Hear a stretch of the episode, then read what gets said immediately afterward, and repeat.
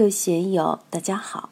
今天我们继续学习《禅说庄子至乐》，让身心长治久安的无为法门第一讲：至乐无乐，无为而无不为。第七部分，让我们一起来听听冯学成先生的解读。下面又举例：故夫子虚争之以残其形，不争，名亦不成。臣有善无有哉？伍子胥屡次上谏吴王夫差，夫差都不听他的建议，最后还招来了夫差的杀戮。当然，如果不争，伍子胥也就不成其为伍子胥。他的死成全了他，死了才证明他的政治见解和政治谋略是正确的。如果吴王夫差听了伍子胥的建议，吴国可能就不会被越国打败。春秋末期到战国的历史，说不定就要重写了，可能不是战国七雄，而是战国八雄了。吴国确实在军事实力上很出色，齐国远远不是他的对手。几次仗打下来，齐国都是丢盔弃甲，晋国与之交战也没有占到上风，楚国更不用说了，早就是他的手下败将，连郢都都被攻占，差点亡国。在那之前，伍子胥辅佐夫差的父亲阖闾氏，确实使吴国从一个名不见经传的江东小国，一跃而成为春秋末期的超级大国。一个国家能得到一个能人的料理，确实就可以有质的变化，如秦国的商鞅变法那样。海外的，如德国的俾斯麦变法和日本的明治维新，都告诉了我们这个道理。就中国而言，君民臣贤是国家大治的前提。李康在他著的《运命论》中说：“夫治乱，运也；穷达，命也；贵贱，时也。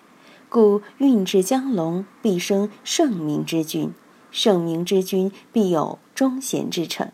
其所以相遇也，不求而自和；其所以相亲也，不戒而自亲。”唱之而必合，谋之而必从，道德玄同，曲折合符，得失不能移其志，缠垢不能离其交，然后得成功也。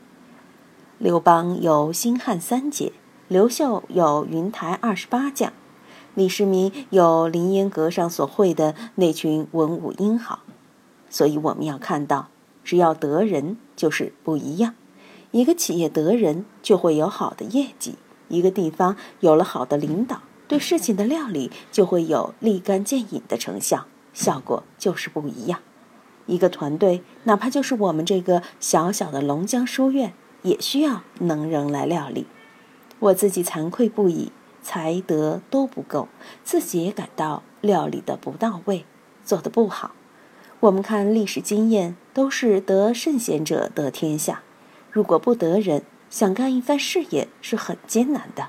我也在思考这个问题：书院如何能够发展起来？在座哥们儿主动为我献策建议的太少，大家每周来上一次课，下课也不过闲谈几句就拜拜，个人忙个人的事去了。当然，得人也得看事。如今讲制度，制度好才能产生人才，才能留住人才；制度不好。是不可能产生许多优秀人物的，所以还是应构建出健康、鲜活、有朝气的制度，让社会的土壤养分充足，才能源源不断地为国家输送优秀人才。以上说的是历史上的故事，忠心劝谏就要被杀头，如果不去劝谏，又不能成名，这就涉及了下面这句：“臣有善无有哉？”有没有绝对的完善、绝对的完美呢？我们在工作之中为人处事，怎样才能高明起来？我以前写了一本书，叫《生活中的大圆满法》。我们是否能够使我们这一生真正达到大圆满？这个大圆满来自于我们日常生活中对大圆满的期盼。西藏密教中的大圆满法也是因此而借用过来的。如何才能做到？需要我们每个人都用心。今俗之所谓与其所乐，吾又谓之乐之果乐也，果不乐也。吾观夫俗之所乐，举群去者，然如将不得已而皆曰乐者，吾谓之乐也，亦谓之不乐也。果有乐无有哉？吾以无为成乐矣。有俗之所大苦也。故曰：至乐无乐，至欲无欲。今俗之所为与其所乐，我们随时在观察别人，别人也在观察我们。现在社会上，有的人这样去干，这样去乐；也有的人那样去干，那样去乐，其中的差别很大。庄子说。吾又谓之乐之果乐也，果不乐也。我不知道那是真正的乐还是不乐。我们也可以看一下自己的生活，观察一下自己的生活圈子，哪些是乐，哪些是不乐。有的人天天喝酒，你看他喝酒时那种气派，真是豪气万丈，乐在其中。但是旁边的人却看得心惊肉跳。有的人每天八方去应酬，也是乐在其中。别人也未必觉得他就怎么样，别人觉得乐的，我们不一定觉得乐。茅坑里的蛆，我们看到就烦，烦得不得了，味道也闻不得，闻到就烦。但苍蝇就觉得那里就是天堂，而且在其中得大乐。当然，我们都是人，生活之中有差别，有差异，但人所追求的这些乐，是真正的乐吗？智趣之乐。大家有共同的标准：富贵寿善，身安后味美福，好色好音，眼耳鼻舌身意都喜欢舒适的地带。举群去者，大家都争着往那里跑，争着去看。昨天电视新闻中说，城里的一个超市打折大优惠，好多一折两折的商品，大家为了占便宜，一大早就去排班站队。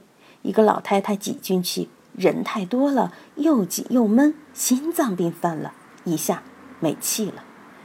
我家附近的好又多超市买特价米，珍珠米才一块三一斤，很多人排队去买，就像不要钱似的。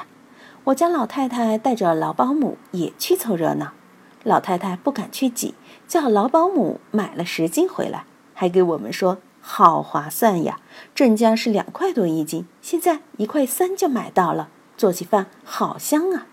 我听到吓了一跳，幸好老妈没有去挤，老妈挤进去了还得了啊？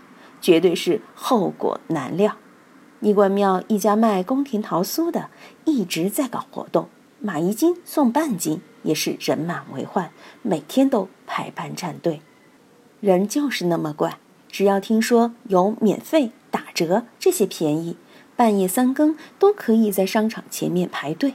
对于一点小便宜，大家都这样，更不用说面对大富大贵了。官场上如果有一个位子空了，就会有若干人虎视眈眈，把这个位子盯着，恨不得立即取而代之。听说哪家楼盘好，借钱也要去买几套，等着升值。所以，功名利禄的确是人之所向。聚群去者，然如将不得已。这句话的白话翻译说：所有人都争着奔向所乐，坚定果敢的样子，好像没法停止似的。的确是啊，功名利禄，大家确实是非常的果敢，毫不客气，也用不着客气的奔向这个目标。为了争家产，亲兄弟都要动刀子；为了争位置，各种手段都要上。美国大选时期，不管是总统选举还是议会选举。都是互相攻击，包括台湾地区的选举，都是想方设法，巴不得把你幼儿园的臭龙门阵都挖出来洗刷一番。平常很好的哥们儿、很好的朋友，到了节骨眼上，通通不认。所以世间的确就是这个样子，这就是不得已。为了这些事情，为功名利禄，大家都去争，而且看起来都是乐在其中。这些东西真的值得去争吗？即使争到了，你真的快乐吗？未必呀。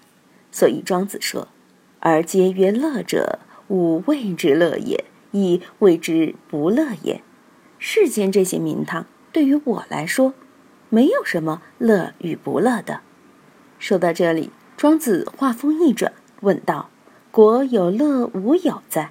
世间到底有没有真正的乐啊？”吾以无为成乐矣。